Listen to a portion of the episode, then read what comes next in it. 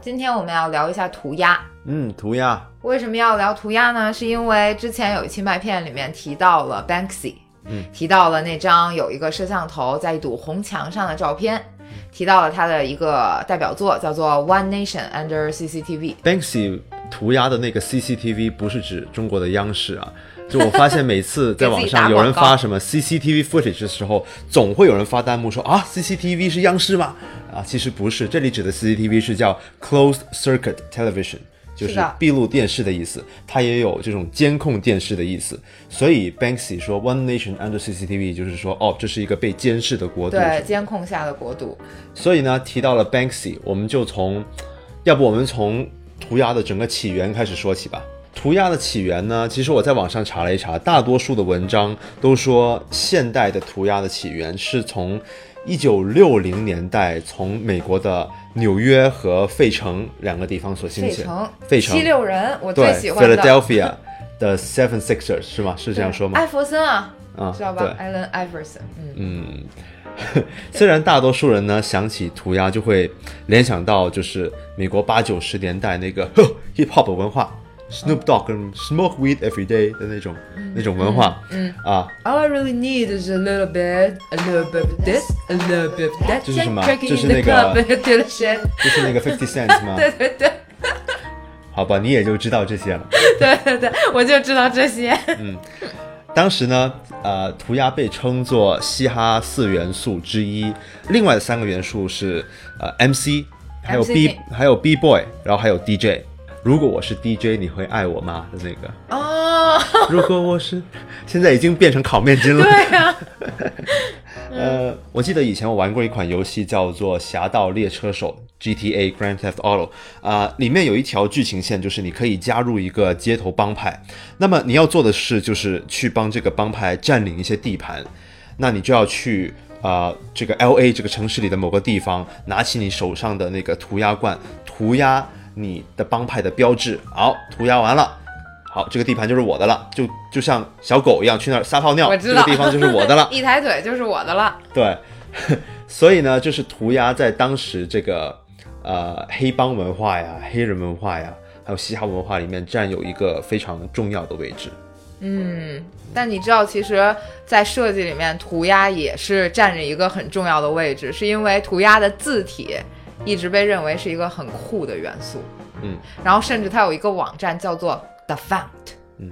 打就是 D， 对，都不都不是正经的 the font，是 the 啊对 font，是 the D A 的。对，在 Font 上面就专门有各种各样独特的风格的涂鸦字体。话说呢，就是 graffiti。graffiti 是涂鸦的英文嘛？虽然我读到的很多文章里都说 graffiti 是从啊一九六零年代在美国开始的，但其实在墙上刻字或者说涂颜料的这种行为，其实可以追溯到古希腊、古罗马时期。所谓 graffiti 这个词了，它来自于意大利语里面的一个词叫 graffito，、意思就是刮痕的意思，在墙上的 Scratch 刮痕，对，scratch 的意思。所以呢，说以前的 graffiti 大多数大多数是指在墙上刻画出来的、刮出来的字，因为当时没有什么涂鸦喷罐之类的这种、这种化学成分的化学成分， 咣的那种材你需原要料一瓶成龙的那个涂鸦喷罐吗？是没有化学成分的。所以你说在长城上刻字算不算？就谁谁谁到此一游。嗯小时候很多人都做这种很幼稚的事情哎，对，啊用红砖头在地上刻自己什么朋友的名字一大堆，画格，嗯对吧？我也是涂鸦，对你也是涂鸦艺术家，你以前在地上画过很多什么一二三四哎，的对对，空格，跳格是不的是？那个，对对对，我也是艺术家，涂鸦艺术家，迈阿密，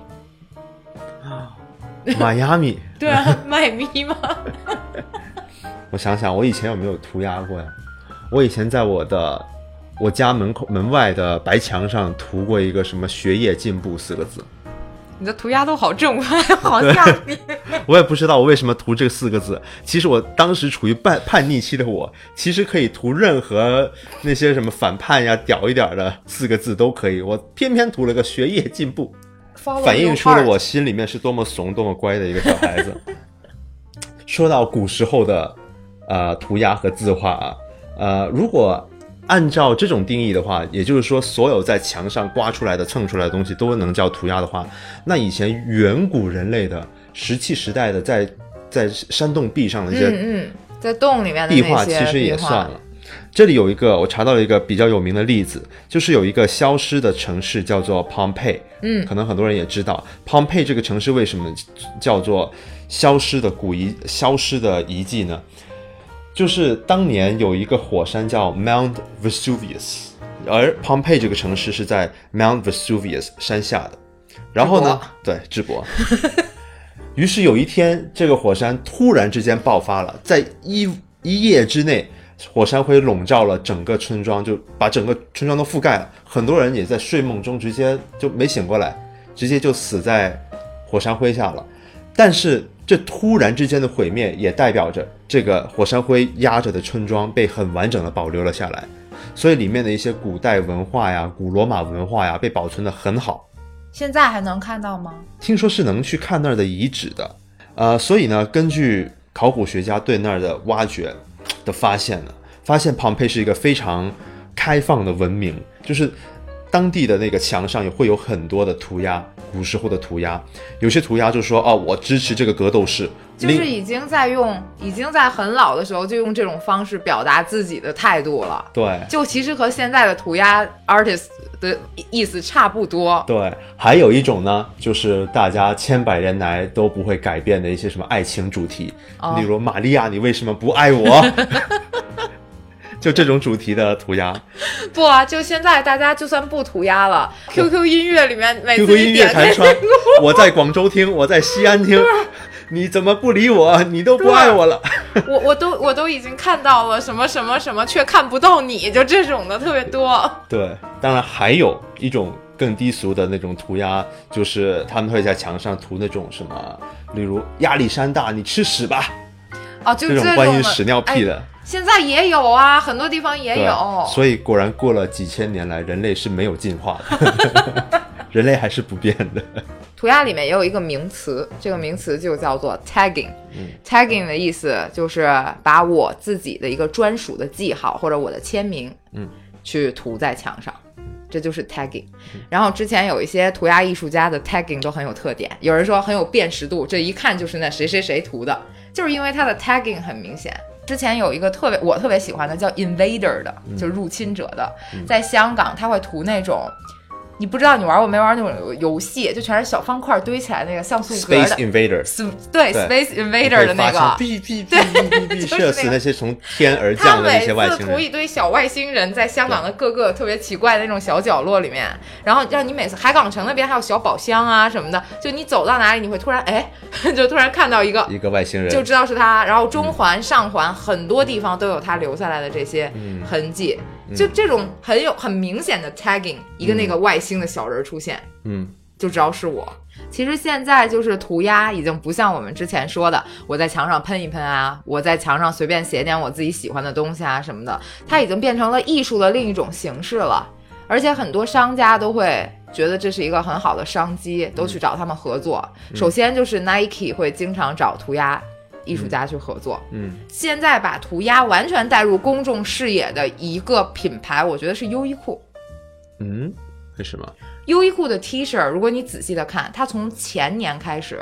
就开始逐渐引入纽约的那一个涂鸦的系列，然后纽约 Artist 系列里面，我记得有三个都是涂鸦艺术家。呃，我来给你讲讲我在网上查到的比较早的涂鸦商业化的例子。呃，例如在二零零一年的时候，嗯，IBM 就是那个做电脑的那个公司，呃，在芝加哥和旧金山搞了一个涂鸦的广告活动。啊、当时他们在人行道上就请了很多涂鸦艺术家啊、来喷喷喷什么呢？喷 Linux 的吉祥物。呃，Linux 的吉祥物是啥呀？我忘企了，鹅是企鹅是吗？是一只比 QQ 企鹅要瘦要美的企鹅， 哦，你看不起腾讯。我没有，救命啊！然后除了画，如除了涂这个企鹅之外呢，还涂一些什么和平标志啊什么的。他们整个活动就叫做 Peace, Love and Linux Penguin。啊、l i n u x Penguin 不过后来结果是什么呢？有很多他们邀请的涂鸦艺人都被被捕了，被当地警察给抓进局子里了。嗯，因为他们说哦，你没有，你是违法活动，你不对能是找人就是到处破坏公物破坏公物，然后 IBM 最后被罚了十二万美元啊、但是这个宣传效宣果传是出造来势已了。经到了，效果是出来了，对啊嗯虽然你赔了钱，对不对？所以二零零五年的时候呢，索尼啊，大法好，索尼 啊，他在宣传自己的 PSP 的时候呢，也用了一个类似的一个宣传战略，然后只不过也被逮起来了，没有，只不过他这次是报备了，跟官方报备了。报备这次呢，他们是在一些私人的房屋墙面上涂鸦，而且呢，在涂鸦之前已经收买了业主了，说我们给你笔钱，你就让然我后涂让我吧。涂吧，对。对，所以后来就避免了像 IBM 这样这样那么倒霉的事情出我现。所好聪明啊！嗯，但涂鸦界里面还有一个特别幸运的人，这个人在二零零五年的时候被 Facebook 的高管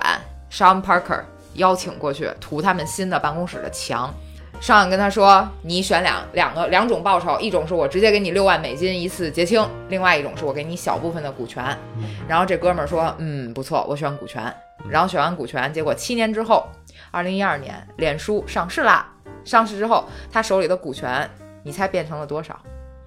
嗯，从六万，四舍五入就是一个亿吧？你还真说对了，两个亿，天哪！幸运吗？嗯，你猜他有没有 Facebook 首页？有，肯定有的。Facebook 主页嗯叫做 David Cho，对，就是他。 ，David Cho。嗯，在大多数的国家和地区，涂鸦都是基本上是非法的行为。是的，嗯，为什么政府那么不喜欢这种涂鸦呢？那其实呢，大多数的涂鸦它多多少少都有带有一点就是反叛呀，嗯，或者说呃一些政治倾向呀，嗯，啊，尤其是 Banksy 的那种，它嗯基本上，Banksy 的实在是全是带着那种对政治反抗意味的。呃，据一个澳洲的一个 NGO 叫做 Crime Stopper 啊、表示呢，就在澳洲这个国家呢，每年政府都要花十五亿的澳币来清除啊、各个地方的涂鸦。嗯、而且我看好像说在澳洲涂鸦可以坐牢两年呢，就如是果吗你被你被发现被 arrested。嗯，所以说很多涂鸦艺术家都要隐姓埋名。嗯，对，我看还有很多他们都是戴着头套的，就尽管他们有 Instagram，他嗯们有这些社交账号，但他们的人从来都是戴着面具。但也是这种地下党的这种造型，给了他们一种很酷的感对觉，是的所以有那么多年轻人喜欢这项是的，活动。而正是因为有很多人对涂鸦的喜爱呢，也呃导致了很多就是地方政府对涂鸦的态度的一种改变。嗯嗯，例如我给你举一个例子啊，纽约的皇后区 Queens，呃，有一个叫做 Five Points 的涂鸦墙，是当地的一位商人叫做 Jerry Wolkoff 的人，在一九七零年花了一百万美元买下来的。啊，这哥们儿的事儿我听过，我知 道。他在二零零二年的时候，把这面叫做 Five Points 的墙向当地所有的涂鸦艺人开放，就谁都可以嗯来涂鸦的。啊、如果你涂鸦的好的话，你的作品就可以在我的墙上留得久一点；如果不怎么好的话，我当天晚就上给要你抹擦掉掉了嗯所以这这面墙呢，就变成了一个荣誉墙一样的感觉。嗯很多当地的人，甚至是全世界的人都会慕名而来，跑到那儿去涂，对，来这做涂鸦，久而久之成为了一个就是地标，嗯涂鸦圣地。而直到二零一三年，就是这个 Wolkoff 呢，他决定要把这个地方改造成商场，我要赚钱了，我不想，我不想再让你们涂免下去费了让。大家涂鸦了，所以他请了人，一夜之间把墙上的涂鸦都抹了。所以完当地蛋的当地艺术家就不干了，就是说啊，我们那么辛苦涂的东西，你竟然一下就抹掉了。所以呢，所有所以呢，他们就把这个人告上了法庭。嗯，最后是怎么判的呢？法官在今年二月份的时候，今年二月份啊，今宣年判才开始判啦。对，今年宣判他违反了，这个人违反了视觉艺术权益法，是当地一个法律，说他损毁了公共艺术品，就是说你这个墙。呃，已经不属于你个人了，已经属于属于当地的一个公共地标了，所以你这样把它抹掉了呢，是违反了当能地把我的视之觉前的艺几术百万还我 吗？我觉得这哥们儿也很惨，好吧？这哥们说我我招谁惹谁了？呃一开始我也是为了大家对开啊，心，我在这儿而且你你刚才说他买的时候是一九七几年，对花了一百万100万美美元当年的一百万可是对啊什么概念啊就？现在我想赚点钱了，反正这个墙也是我的，我为什么不能？对啊， 我觉得好惨啊！但是其实就是这种反转戏，在香港也有发生过。嗯是吧我也是去到那儿我才知道的，嗯因为一开始的时候我刚去，我就觉得香港涂鸦好多，嗯它有分几个区域，有一块是在中环和上环那一块儿，就是 Instagram 还有那个网上的网红打卡地，嗯那个蓝色墙上面都是小房子，那你一定见过，有很多。然后还有一些很有名名的都在中环那一片，然后还有一个点儿是在深水埗，我也去过。然后当时我就想，那一栋整个一栋楼都是涂的，然后边儿上那个就是涂西班牙艺术家涂的一个熊的那个样子的。其实香港是有一个叫做 Hong Kong Was，就是 HK Was 的这个涂鸦艺术节的，他们每年都会选一个社区，嗯，然后让请各种中呃中外的这种涂鸦艺术家到那儿刷刷刷，然后涂差不多二三十个作品，一下子这个地区的生机就起来了。嗯所以其实它这个也是反转的，因为之前在二零一四年的时候，其实香港政府是清理过一批曾经来香港涂鸦过的世界著名涂鸦大师的作品的。哦之前 Invader 来过香港，嗯办展览，嗯，当时香港很多喜欢涂鸦的人都炸了，特别开心。然后他留下了大概二十多幅还是三十多幅他涂的作品，在香港的各处。嗯，结果过了一周，港政府就把那些都清了，哇，然后群众就炸了。还有人自行自主去恢复 Invader 的各种作品，去模仿着给他都涂回去把，它涂回去。对，后来政府对于这个事情就放宽了，就觉得哦，既然大家都这么喜欢这个，我觉得有一部分也是得益于这个 Hong Kong Was 跟他们的合作，嗯。所以也是让涂鸦这项艺术在香港得到了一个特别好的发展。嗯，所以我觉得香港其实也是一个特别有啊、呃街头文化的一个地方。对啊，嗯，那我们说来说一说大陆的涂鸦吧。七九八，对，七九八嗯在北京的七九八区域呢，也是有很多涂鸦的。其实，在很多就不同的城市，它都有一些就是比较前卫的一个区域，嗯，然后这个区域可能都会对有一面一面的涂鸦墙。但我们想一想，大陆不是一个特别有涂鸦文化的一个地方。我觉得我们的涂鸦不像很多国外的涂鸦那么张扬，嗯，大家的涂鸦大多是你看之前。有很火的，就是在涂井盖儿的那个活动，嗯、其实那个也可以算涂鸦的一种。嗯、还有，你记得你在北京住的房子边上有人涂了一整面墙，嗯就叫牛市什么那个楼市，牛牛什么楼市需谨慎还是对什么？入市需谨慎的那个，对对对嗯一头牛涂鸦，当年还是股灾的时候，对有人对涂对的。其实说到正常的涂鸦呢，在北京的刚才也说到了，在七九八可以看到，嗯，然后还有一个地方就是金密路，就是每次我们坐车从那个打的从家里到机场的那条路上，对，那条高架上的下面，啊、有一排一排的那个涂鸦墙。在上海呢，我查了一下，上海的一条比较有名的涂鸦路是叫莫干山路。其实我们有机会的话，可以去，看看对啊，嗯可以去拍一没下，去过哎，嗯。然后我发现一个最好看的，最最好看的，是在重庆，啊，叫黄角坪的一个地方，我也不知道这个字是不是念角啊，一个木一个角。我我我我被弹幕纠音纠的，我有点害怕，我现在都不敢随便发音了。没黄事，让角哎弹幕坪这次再帮你确认一下吧。 ，anyway，那是一个四万平方米的一个涂鸦区域，就是那里的楼从楼顶一直到楼下，然后到墙上全是涂鸦。好羡慕重庆的小伙伴，特重别庆好看为什么有这么多好看的？嗯，所以我们一定得去看看。嗯一定要去了。小黑和肖凡要开始叫他们了。